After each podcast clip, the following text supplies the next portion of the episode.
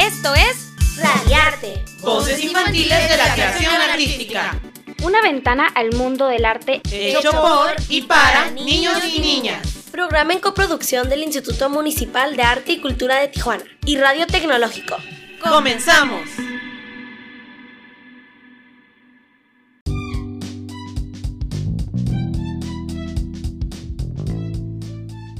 Hola, bienvenidos a un episodio más de Radiarte.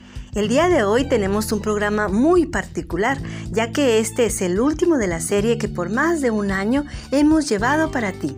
Además porque lo estamos transmitiendo desde el Centro Comunitario de la Colonia Emperadores, lugar a donde asisten niñas y niños, así como sus padres, a recibir talleres de yoga con valores, creatividad y diversas actividades de esparcimiento a cargo del Instituto Municipal de Arte y Cultura.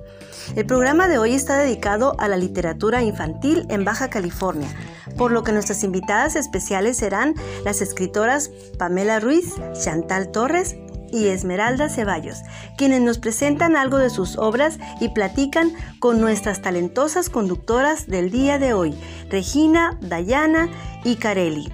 Bienvenidos.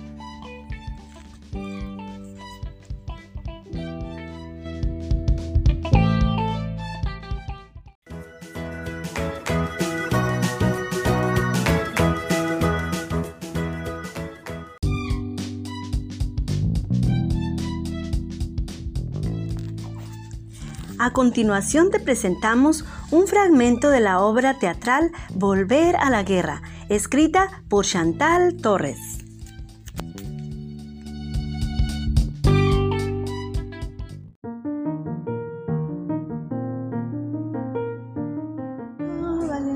Respiro y cuento. Mateo está dormido. Fobos juega en la habitación, tararea la canción anterior. Juega y algunas veces el ruido incomoda a Mateo. Fobos se descuida y un gran ruido despierta a Mateo. Este se asusta y se cubre con las cobijas. Enciende la linterna. Fobos intenta huir. Aito, no te muevas. ¿No me muevo? No respires, no muevas ni un músculo, no hables. ¿No respiro? ¿Quién eres? Fobos hace señas de no poder respirar ni hablar, pero Mateo no lo ve. Sigue bajo las cobijas. ¿Quién eres? Fobos sigue intentando explicarse hasta que cae al suelo. Mateo se descubre y ve que Fobos se está ahogando. Ya habla. Toma aire de forma exagerada. Gracias, ya no me quedaba nada de aire. ¿Quién eres? Me presento, soy un nicto, pero me puedes llamar simplemente Fobos. ¿Eres un qué? Ya era hora de conocernos, Mateo. ¿Cómo sabes mi nombre? He estado aquí. Cuenta con los dedos. Si mis cuentas no fallan, vas a cumplir siete. Menos tu primer cumpleaños, más el susto del kinder, menos el verano con la abuela, más la vez del perro. Sí, efectivamente, estoy aquí desde antes de que nacieras. ¿Qué? ¿Cómo sabes todas esas cosas de mí? No me gusta presumir, pero yo lo sé todo. En mi área, por supuesto. ¿Y cuál es tu área? Ya sabes. Mateo niega con la cabeza. A lo mejor no te acuerdas, pero sí sabes. Claro que no, nunca te había visto. Pero me has escuchado todas las noches. ¿Yo? Como el viento, como la luna, como el sol. ¿Estabas espiando? No, no, no. Espiar es una cosa muy fea. Los nictos no espiamos, nosotros escuchamos. ¿Tú estabas aquí con mi mamá? ¿La viste? Solo la primera parte. Es que me dio sed y tuve que ir a la cocina. ¿A la cocina? ¿Cocina? ¿Mi cocina? Aclara. Nuestra cocina. ¿Vives aquí? Sí, sí, eso es correcto. No, tú no vives aquí. ¿Cómo entraste? La verdad, eso ya no lo recuerdo. Verás, esta fue mi primera misión y ya nunca me fui. ¿Primera misión? Sí. ¿De qué estás hablando? ¿Estás loco? Ah, científicamente yo no aseguraría eso. ¡Mamá! No grites, ¿Por qué no? porque nadie te escucha. Estamos algo así como única, científica y metafóricamente solo tú y yo. No es cierto, mi mamá está de otro lado. ¡Mamá! Sí, bueno, más o menos. ¡Mamá! Metafóricamente hablando, no, no está. Científicamente hablando, sí, sí está. Muy bien, ve por ella. Va a abrir la puerta pero se detiene. Corre y salta a la cama. No puedo. ¿Tienes tu linterna? No. Si quieres, te acompaño. No, mi mamá no te conoce. Si te ve, se puede asustar. Eso no es del todo cierto.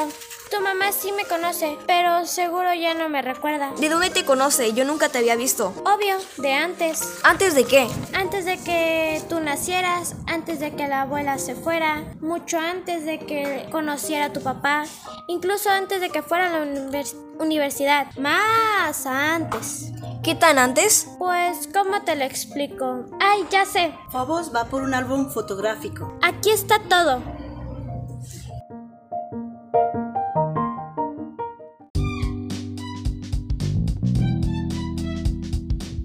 Hola, yo soy María Elena y te hablaré de una de nuestras escritoras invitadas del día de hoy, Chantal Torres Montañez. Nació en Ensenada, es dramaturga, docente, directora y productora escénica. Es maestra en producción escénica por la Escuela Superior de Artes Visuales y maestra en educación, práctica docente e integración cultural por la Universidad Pedagógica Nacional. También es licenciada en Lengua y Literatura de Hispanoamérica por la Universidad Autónoma de Baja California, diplomada en teatro por el CAEN, dramaturgia y competencias docentes enfocadas al arte por la UPN. Ha recibido varias becas de jóvenes creadores y el Premio Estatal de Literatura 2012 por su obra Afuera, autora de la obra Domadores de Dragones. Actualmente es directora general de la compañía de teatro Molière y productora de Los Tres Mapaches.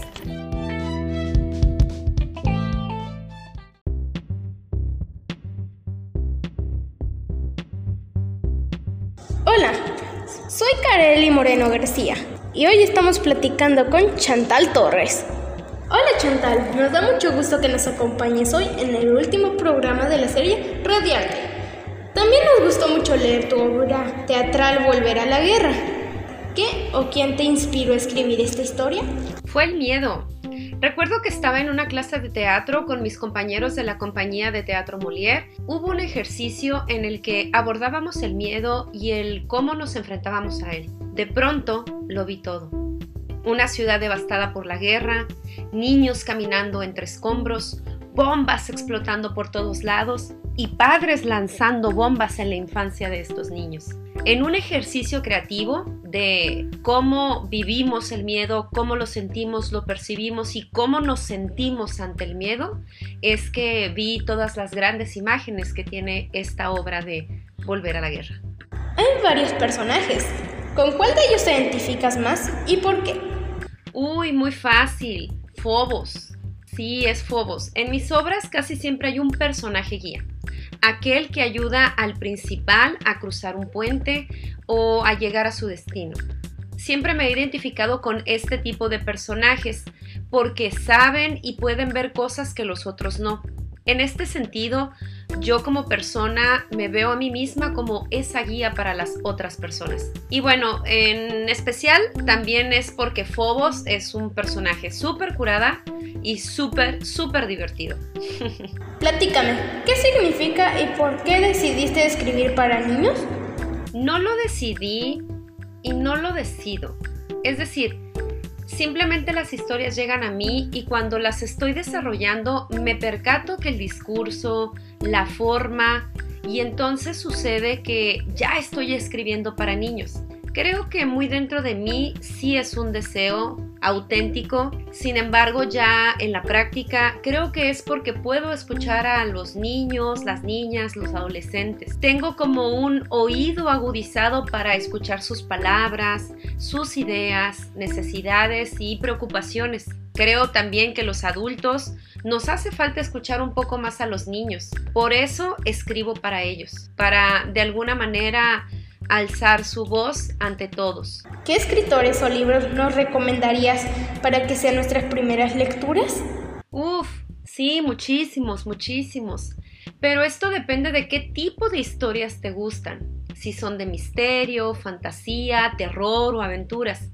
Sin embargo, hay algo que yo siempre recomiendo y es leer a los clásicos. Buscar a esos grandes autores en donde su obra ha sobrevivido por años. Entonces, si te gustan las historias de aventuras, puedes leer o empezar por Julio Verne o Luis Stevenson. También uh, tenemos a Mark Twain. Si te gusta el terror o el misterio, puedes leer al increíble Edgar Allan Poe o Agatha Christie y así. Empezar por los clásicos siempre es una buena idea. Ya de ahí, pues puedes seguir con otros autores. Y dinos, ¿qué te gusta hacer o pasatiempos tienes cuando no estás escribiendo?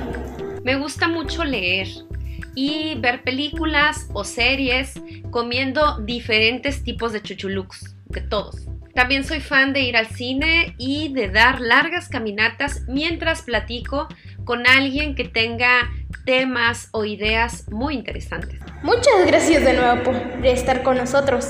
¿Algo más que quieras agregar o platicarnos? Agradecer la invitación al programa de Radiarte y al equipo que hace posible que nosotros podamos llegar hasta acá.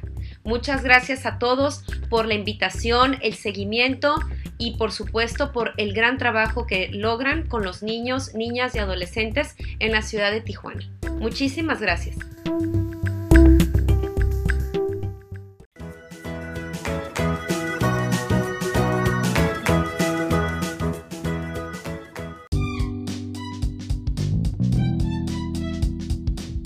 La Casa de los Corazones Puros de Esmeralda Ceballos. Esta es la historia de cuatro amigos que viven toda una aventura al internarse en el parque para jugar a las escondidas, que los lleva a caer en una casa llena de misterios en donde todo el que entra ahí sale chueco por un extraño fenómeno que ahí sucede y que para salir de este encantamiento tienes que pronunciar ciertas frases mágicas y sobre todo tienes que tener un alma llena de pureza.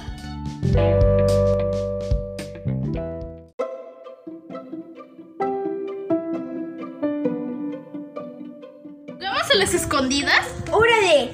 ¿Pero quién busca? La última vez le tocaba a Andrés. Ay, ¿a mí por qué? Porque tú perdiste la vez pasada. Eso no se vale. Este es un juego nuevo. Mejor piedra, papel o tijera y vemos a quién le toca. No, que levante la mano quien quiere que Andrés busque. Jeje, te toca buscar. Ándale, comienza a contar. Eso es trampa. No, se llama consenso. ¿Qué es consenso? Significa que tú debes buscar. Bueno, si no tengo más remedio. Uno, dos, tres, cuatro, cinco. ¿Dónde me escondo? ¿Dónde me escondo? ¡Qué padre lugar! Aquí nunca me van a encontrar. Seis, siete, ocho, nueve, diez. ¿Listos o no? Allá voy. ¿En dónde se han metido? Uno, dos, tres por Betty, que está detrás del árbol. ¿Cómo me viste? Aquí no me van a encontrar. Uno, dos, tres por Mariana. ¡Jaja! ¡Te encontré! Hicieron trampa, de seguro Betty te dijo. No, yo no le dije nada.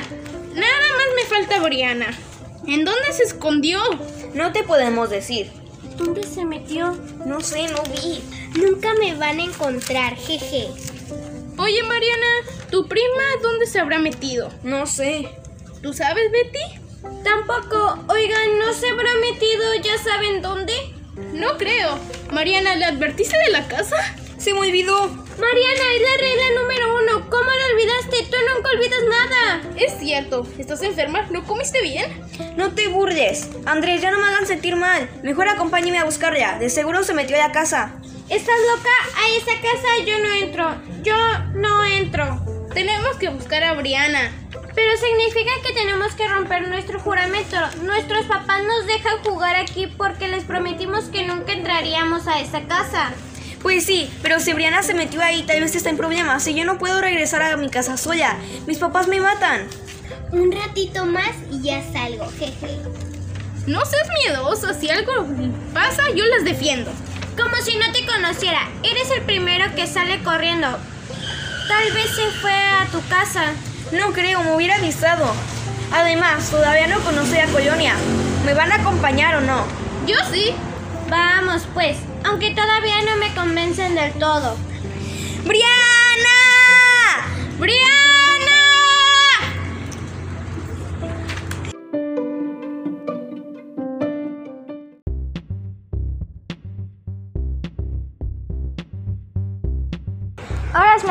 Nos da mucho gusto tenerte en Radiarte.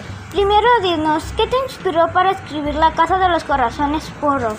Para mí, siempre ha sido muy importante que los niños mantengan esta capacidad de asombro y que no, no se corrompan en su camino a ser adultos. La ambición es uno de los aspectos o de los conceptos que más daños, daño nos causa.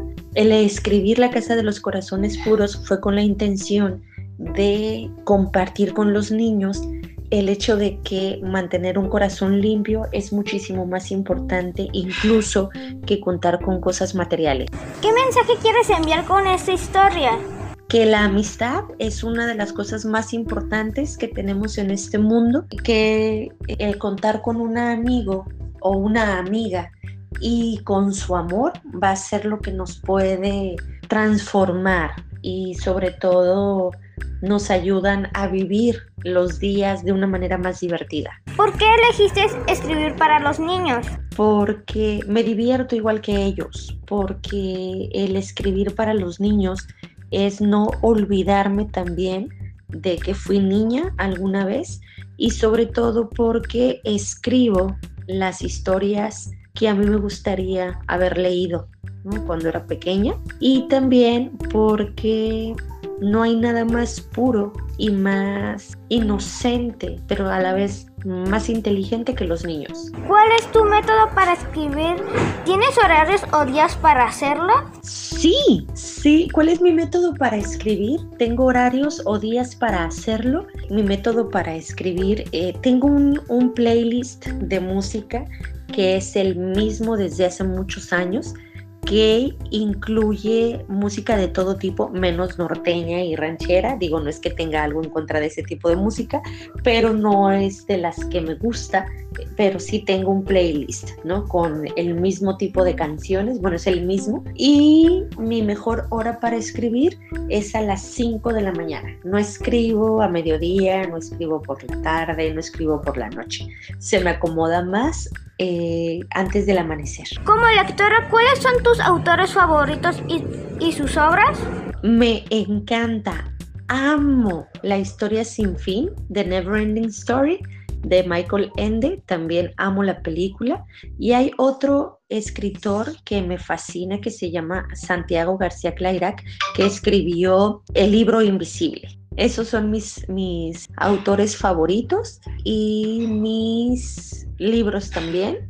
Hay más, pero para niños ese, ah, y también me encanta Donde los árboles cantan, que es una novela que ganó el premio es, internacional de literatura en el 2012. Nuevamente, muchas gracias por darnos la entrevista y ofrecernos tu maravilloso cuento.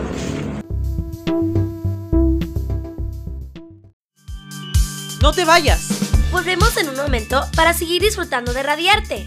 Voces infantiles de la creación artística.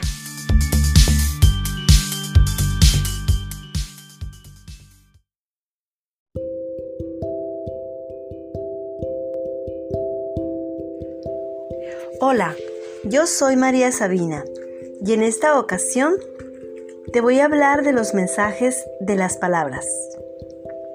Todas las palabras que utilizamos para comunicarnos en el día a día tienen un mensaje.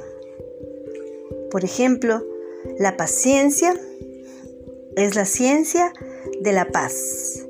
Felicidad empieza con la palabra fe. Y agradecer significa agrado al ser. De hoy en adelante, observa cada palabra que escuches y que pronuncies para poder encontrar los mensajes que encierran cada una de ellas.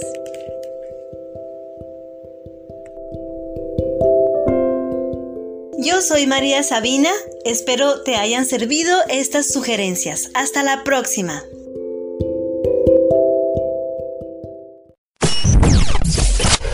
Regresamos más rápido de lo que pensabas. Continuamos en Radiarte.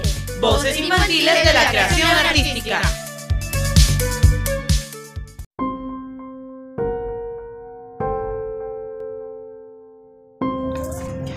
Millón de miedos de Pamela Ruiz.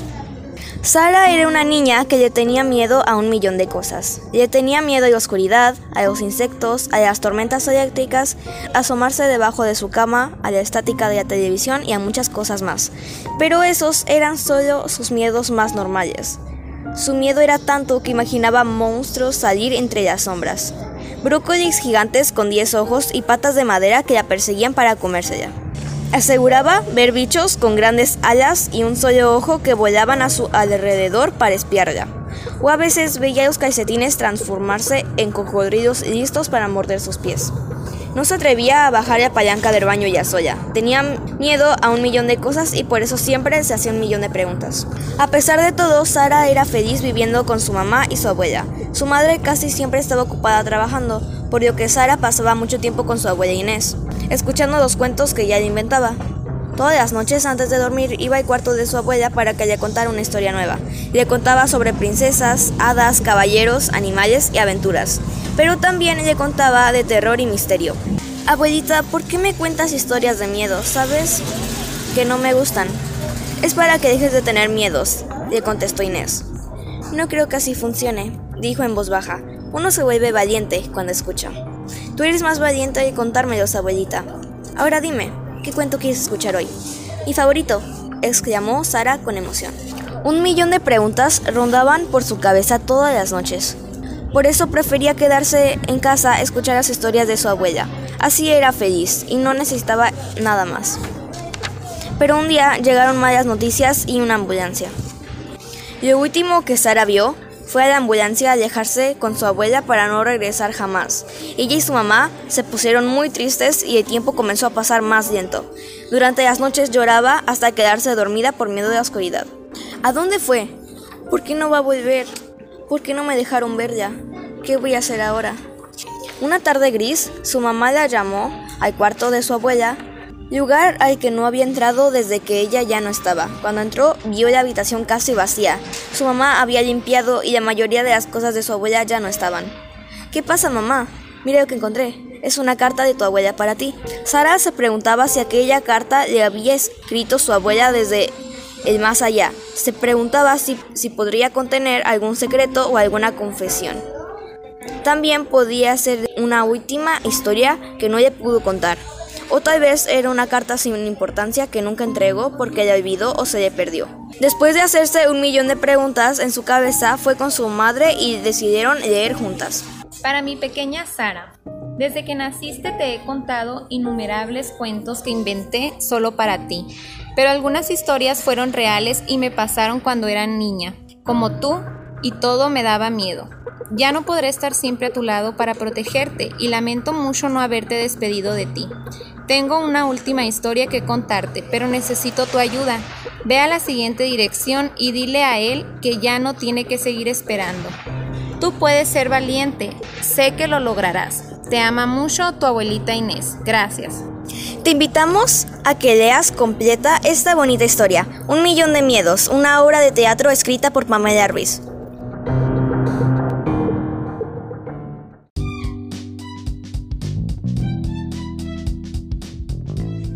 Kareli. Yo te voy a hablar de otra de nuestras invitadas, Pamela Ruiz Arias. Es licenciada en teatro por la Universidad Autónoma de Baja California. Fue actriz en la obra de Niñas de la Guerra de Proyecto a Bordo. Titiritea en Don Tiburcio el Tiburón con dirección de Rocío Ramírez y actriz en Todo fue culpa de la luna de Chantal Torres. Participó como dramaturga durante el segundo encuentro nacional de jóvenes dramaturgos en Morelia, Michoacán 2019. Ha tomado talleres de narración oral, talleres de títeres, así como el diplomado en escritura dramática para jóvenes audiencias. Fue ganadora del Premio Estatal de Literatura 2018. Actualmente trabaja como tallerista para el DIF estatal y pertenece al colectivo Teatro en Resistencia.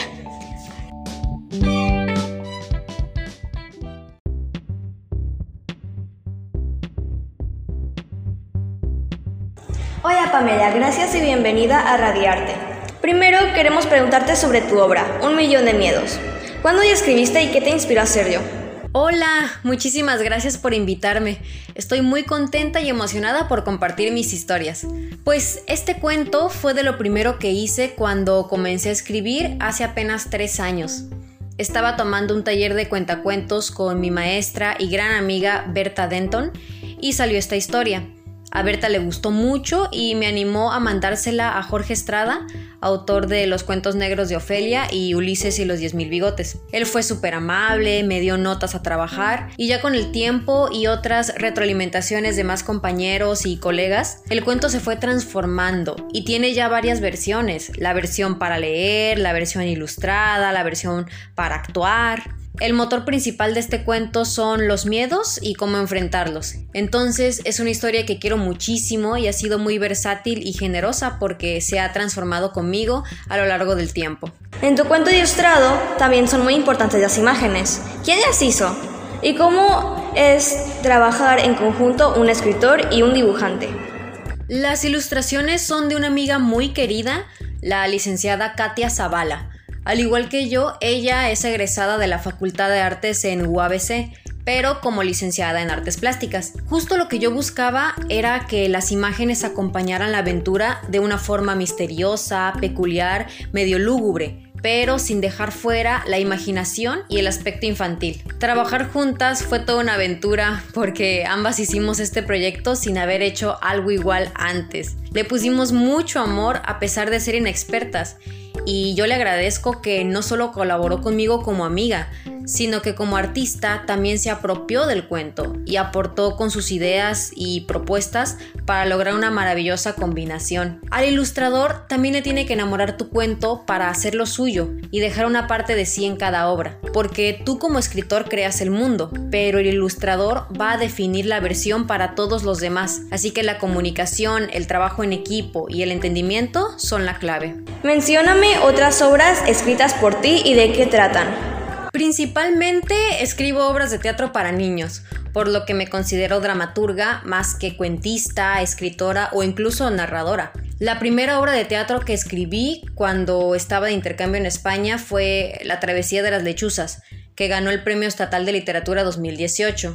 Es sobre tres niños que deben cruzar el mar para salvarse de la guerra. Después vino Un Millón de Miedos, el cuento que ya conocen. Luego escribí Disonancia de una Aurelia, es una obra de teatro para jóvenes que toca el tema de una enfermedad mental. Y finalmente, este año terminé una nueva dramaturgia para niños con la temática de la lucha libre llamada Mi abuelo la mantis. Pienso que todas mis obras tienen como característica principal a niñas y niños que se enfrentan a temas complejos, la guerra, la muerte, la familia y sus rompimientos. Lamentablemente he tenido muy mala suerte en el ámbito editorial y ninguna de mis obras se ha publicado todavía, así que sigo en la lucha de que me editen mientras estoy escribiendo nuevas historias. Platícanos, ¿y cómo es tu vida normal? ¿Con tu familia, amigos, etcétera? Pues mi vida normal no es tan interesante como mis historias. No es secreto que me gustan mucho los videojuegos desde muy pequeña, así que eso hago en mis tiempos libres. Y siempre me han dicho que mis historias tienen algo de eso. Tal vez porque mis personajes viven aventuras, resuelven acertijos, se enfrentan a monstruos o deben luchar de cierta manera. También vi anime muchos años de mi vida, por lo que estas dos cosas, los videojuegos y el anime, siempre salen a la hora de escribir. Mi meta personal es escribir por lo menos una obra al año, de lo que sea, y hasta ahorita lo he cumplido. La pandemia y el confinamiento me ayudaron a escribir muy rápido mi obra de este año, por lo que ahorita me la paso trabajando como cuentacuentos, dramaturga, titiritera o tallerista. Básicamente me la paso malabareando entre el teatro y mi trabajo para el DIF estatal. Con mi pareja tenemos la compañía Teatro en Resistencia, pueden encontrarnos en Facebook y ahora que estamos volviendo a la presencialidad, pues está regresando mucho trabajo. Para finalizar con corte informativo, los sábados de octubre voy a estar en Secuti contando cuentos sobre el ajedrez, por si gustan ir a escucharme. ¿Qué tienes para los niños que quieran ser escritores? Que escriban. También que lean, pero escribir es un acto de creación y necesitamos más artistas y creadores. No se preocupen pensando en que deben escribir cosas interesantes o historias complicadas. Hay un libro para cada lector y necesitamos escritores de todo tipo. Si a alguien no le interesa tu historia, habrá otra persona que sí. No cambies tu historia, para eso hay escritores de todo tipo. Escribe de lo que tú quieras y lo que a ti te interese. Llegarán personas que quieran leer sobre eso porque también les interesa. Así como los libros. Existen demasiados libros que leer y la vida es muy corta. Si comenzaste un libro y después te aburrió, déjalo y sigue con el otro. Leer en voz alta también es una actividad que recomiendo. Ayuda a perder el miedo, la pena, a practicar, comprender y compartir. Y recuerden, nunca es tarde para comenzar a escribir. Gracias de nuevo por darnos la entrevista y compartir tus obras con nosotros. Al contrario, muchísimas gracias a ustedes por la oportunidad. Espacios como estos dedicados al arte para niñas y niños son muy necesarios porque son lugares seguros donde pueden desarrollarse, experimentar, crecer y compartir con otros niños y niñas que tienen las mismas preguntas. Mi nombre es Pamela Ruiz, soy dramaturga y pueden encontrarme en Instagram como Hiku, escrito con H y K, guion bajo T-A-N. Hikutan y en la página Teatro en Resistencia en Facebook para estar al tanto de los nuevos proyectos. Espero que les haya gustado el cuento y ojalá sigamos colaborando muy pronto.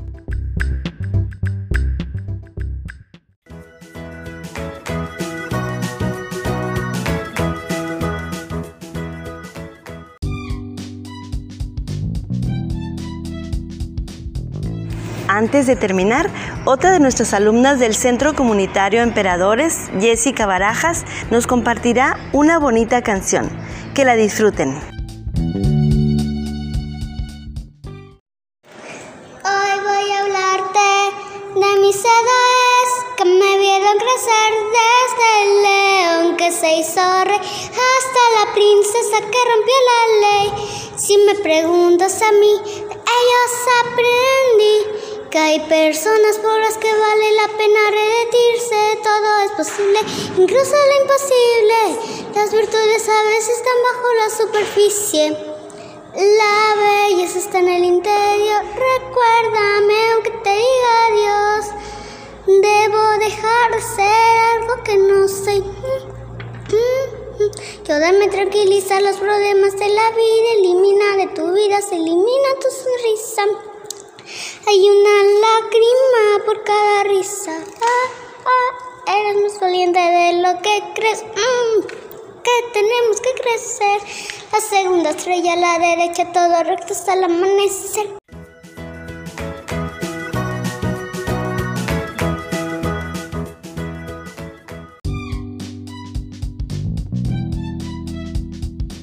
Pues llegó el momento de despedirnos. Estamos seguros que te divertiste tanto como nosotros y que ahora tendrás ganas de conocer más libros escritos por nuestras invitadas y muchos más escritores que escriben para niños. Te damos las gracias a nombre de nuestras conductoras de este último programa de Radiarte, Regina, Dayana y Carelli. ¡Hasta pronto!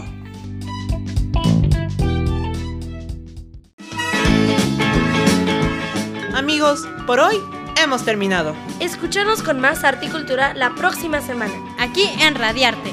Voces infantiles de la creación artística. En 88.7 de frecuencia modular.